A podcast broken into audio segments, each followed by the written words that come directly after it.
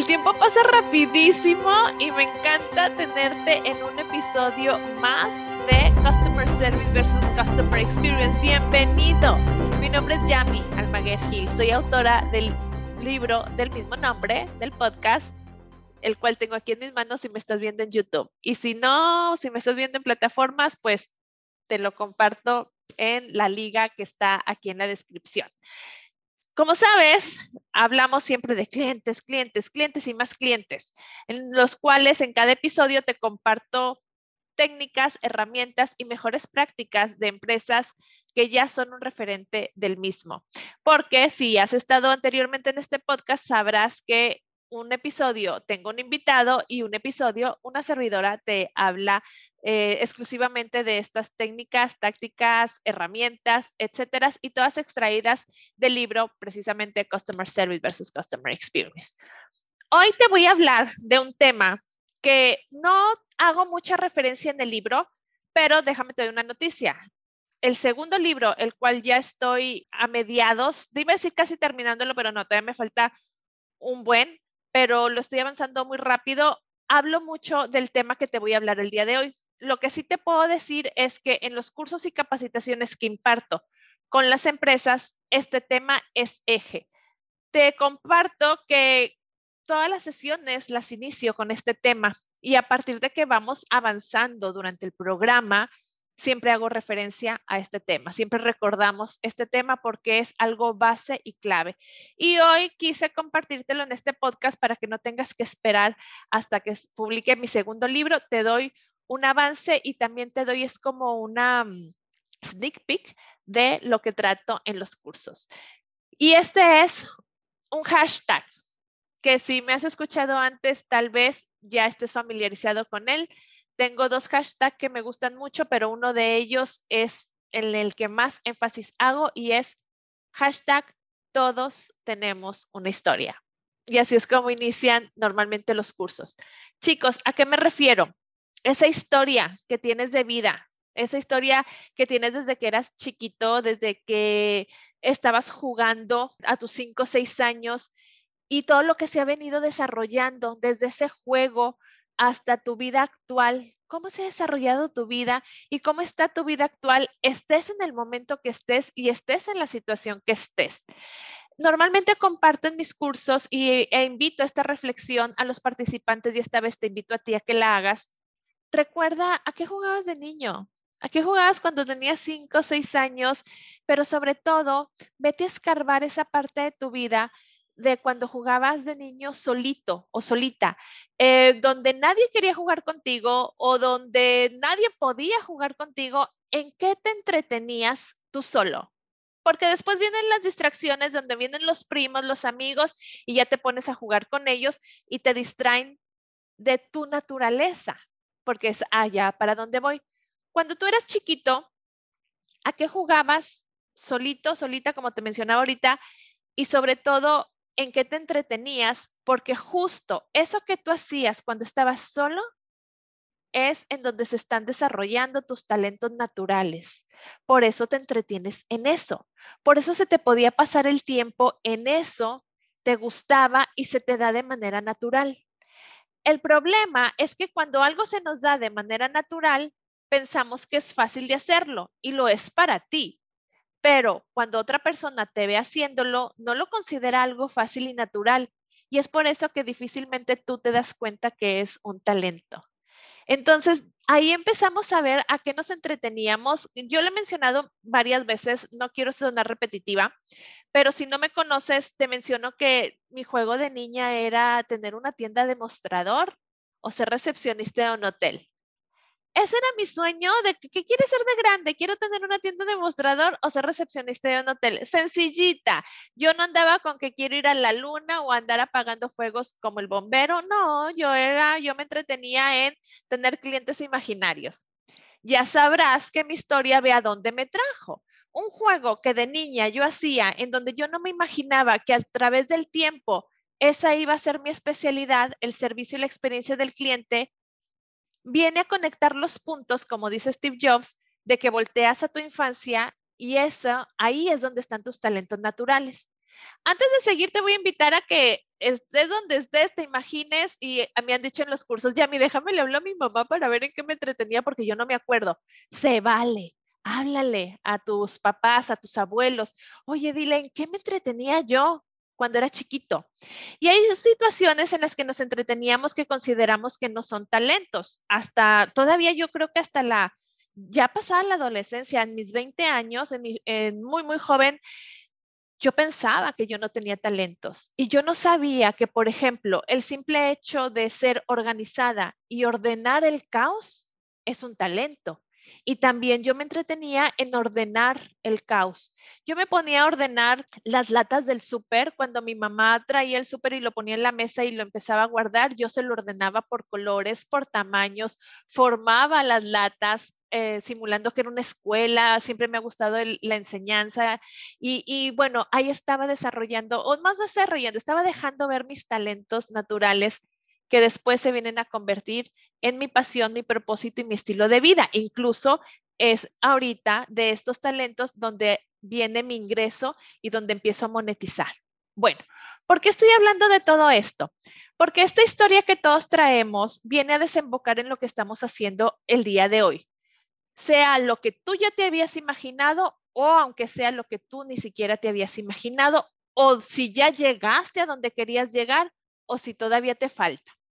Pero esa historia es lo que también hace que nos comportemos como nos comportamos, que reaccionemos como reaccionamos, que hablemos lo que hablamos ante cualquier situación. Y esto, hablando de clientes, a ti, a mí y a ellos nos pasa exactamente lo mismo. Es por eso que si te ha tocado vivir esto, puedes escribírmelo aquí, compartírmelo. Si te ha tocado ver que ante una misma situación un cliente reacciona de una manera y ante esa misma situación un cliente reacciona de otra manera muy distinta. Y es ahí donde empieza nuestro error, donde empezamos a, catalogar, a etiquetar, a juzgar a los clientes y los empezamos a decir, ah, es que este es cliente gorroso, es que este es cliente enojón, es que este es cliente necio, este es un cliente quejoso porque siempre se queja de esto, porque siempre está poniendo gorro de esto, porque siempre es muy quisquilloso y empezamos a catalogarlos sin llegar a parar y decir, hey, hashtag, todos tenemos una historia. Si nuestros clientes están reaccionando como estén reaccionando, es debido a la historia que traen detrás. Puede ser una historia reciente, como por ejemplo que traigan también la presión de su propio cliente en el cual están haciéndolo estallar ante una situación determinada, porque la frustración llega a hacerlo estallar contigo que le estás brindando el servicio. O puede ser un cliente que sea mucho más calmado, que diga, bueno, está bien, no me gusta la situación, pero vamos a ver cómo le hacemos y sea un poco más racional y calmado, pero también es por su estructura y su historia.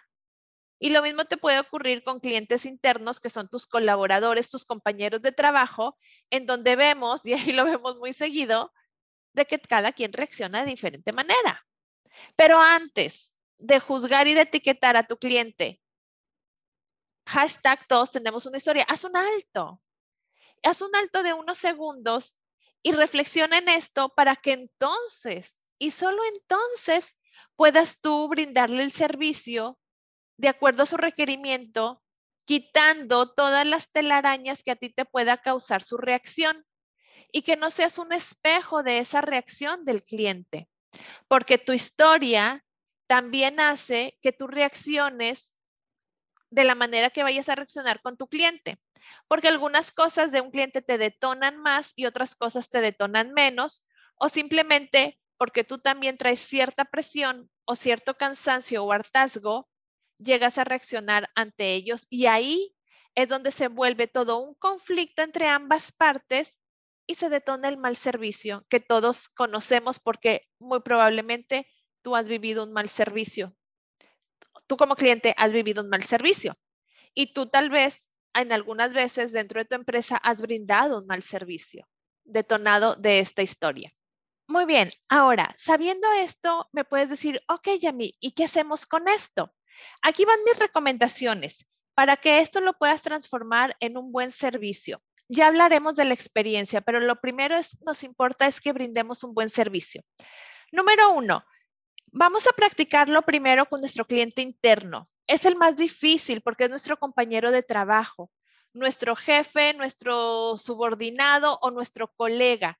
Todas esas personas a las que les brindamos un servicio internamente en la empresa es con los que mayormente se nos dificulta puesto que estamos acostumbrados a no verlos como clientes, sino a verlos como un compañero de trabajo. Entonces, desde aquí tendríamos que empezar a hacer una observación en las personas que nos rodean, preguntándonos siempre cuál es su historia, por qué esta persona reacciona así, por qué esta persona reacciona de esta otra manera y por qué yo reacciono como reacciono.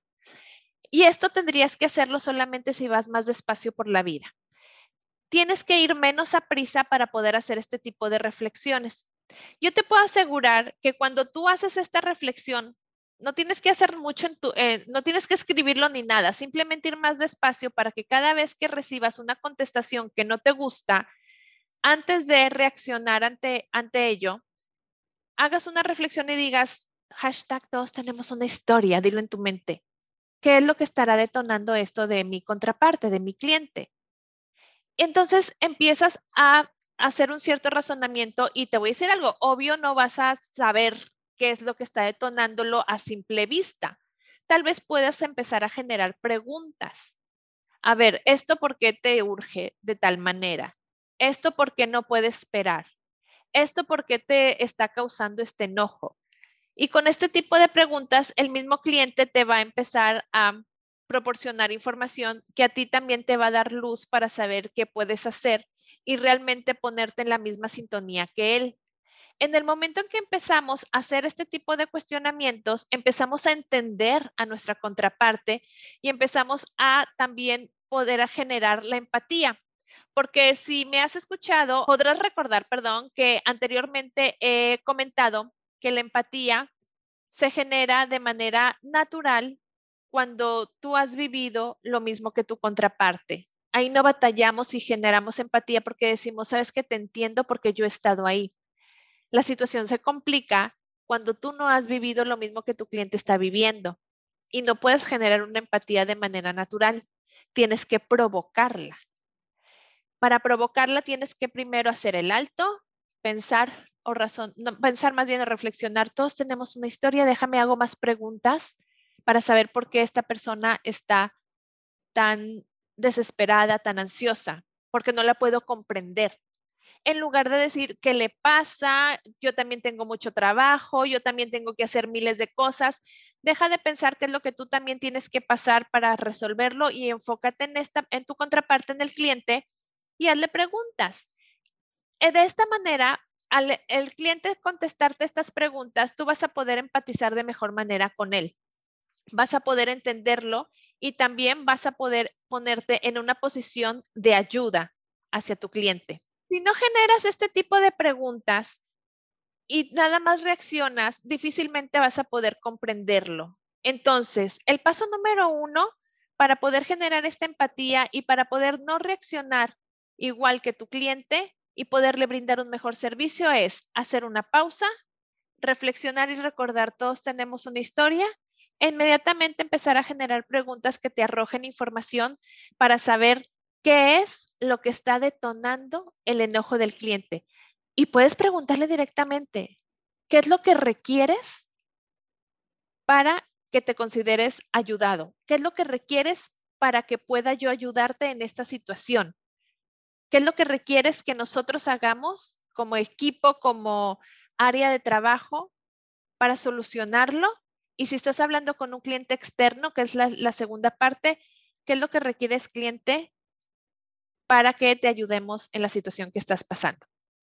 Todo esto empieza con el cliente interno porque es el más difícil y porque si nunca has hecho esto, te va a servir de práctica. Siempre les recomiendo a los participantes de mis capacitaciones que siempre practiquen para poder llevar a cabo una nueva técnica, una nueva herramienta dentro de tu vida porque es difícil de pronto empezarnos a acordar y hacer estos cambios. Entonces, practica con tu cliente interno. Claro, si estás en contacto con el cliente externo todos los días, pues empieza también la práctica con el cliente externo.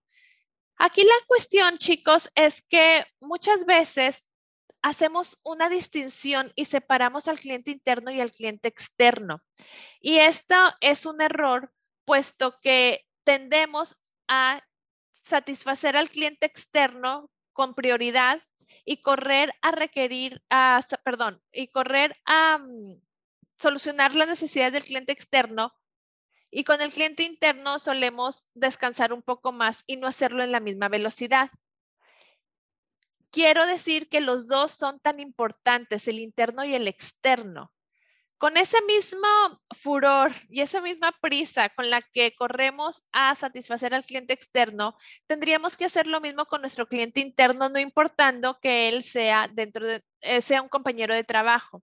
Y tendríamos que acostumbrarnos a llamarle al cliente interno también por este nombre, cliente y defenderlo a capa y espada con nuestros proveedores externos, igual como lo hacemos con el cliente. Esto lo comento porque he realizado anteriormente un estudio en donde precisamente quise comprobar este hecho que te estoy comentando y, y precisamente los resultados fueron los siguientes.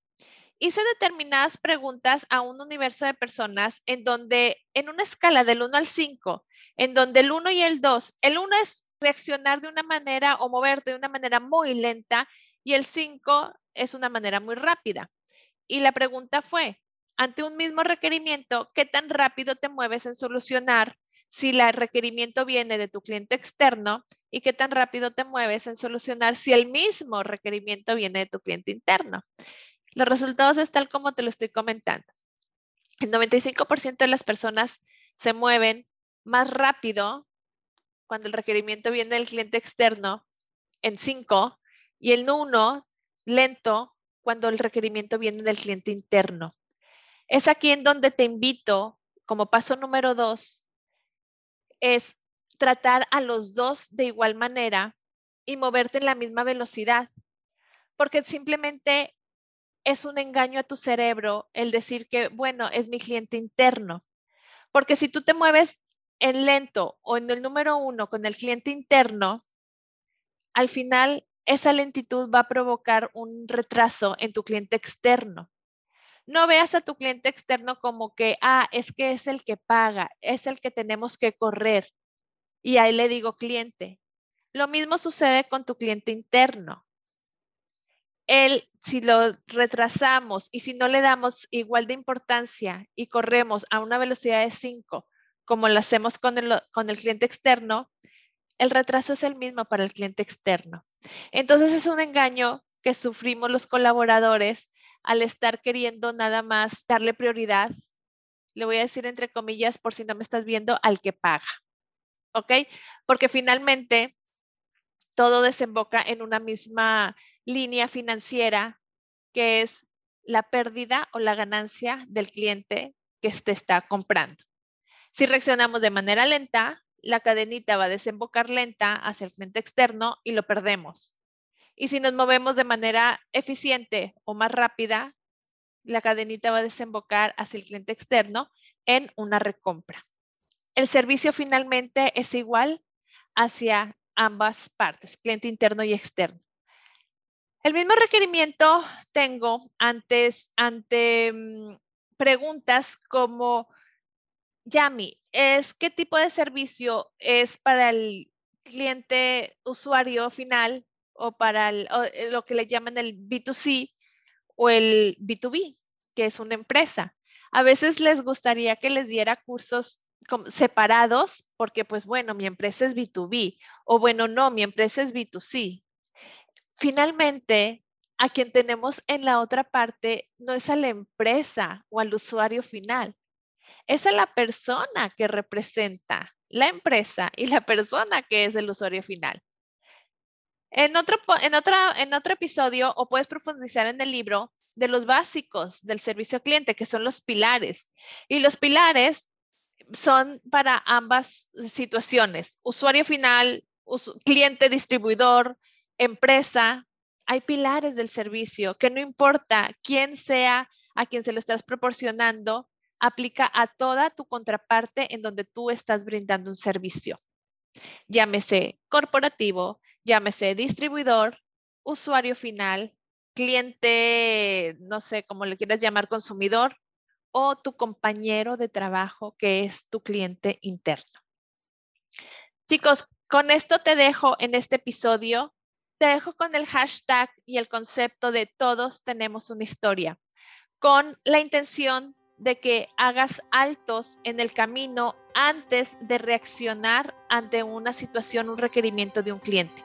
No importa, nuevamente, si tu cliente es interno o externo, es un distribuidor, es un usuario final, es toda aquella persona que está requiriendo un servicio o un producto de tu parte y que tú en ese momento tienes la posibilidad de compartírselo, brindárselo, hacérselo llegar o darle ese alcance que él está requiriendo. Mientras no hagamos esos saltos, mientras no pensemos antes de reaccionar, vamos a seguir reaccionando y etiquetando a nuestros clientes y juzgándolos por su manera de actuar o de desesperarse con su requerimiento. Tienes que ir más despacio y siempre reflexionar. Todos tenemos una historia. Tu cliente la tiene, tú la tienes, yo la tengo. Y por eso es que nos comportamos como nos comportamos. Ya está, chicos. Te invito a seguir escuchando este podcast y también a que profundices dentro de eh, mi libro, el cual lo encuentras en las plataformas ya conocidas en formatos impreso o en formato eh, digital, Kindle, y que puedas seguirme escuchando en este podcast para poder compartir más herramientas y técnicas que te puedan ayudar a mejorar el servicio y la experiencia de tus clientes. Compártelo, estoy segura que a alguien le va a ser de utilidad. Sobre todo, si tienes clientes, recuerda que esto es para ti. Hasta la próxima, bye bye.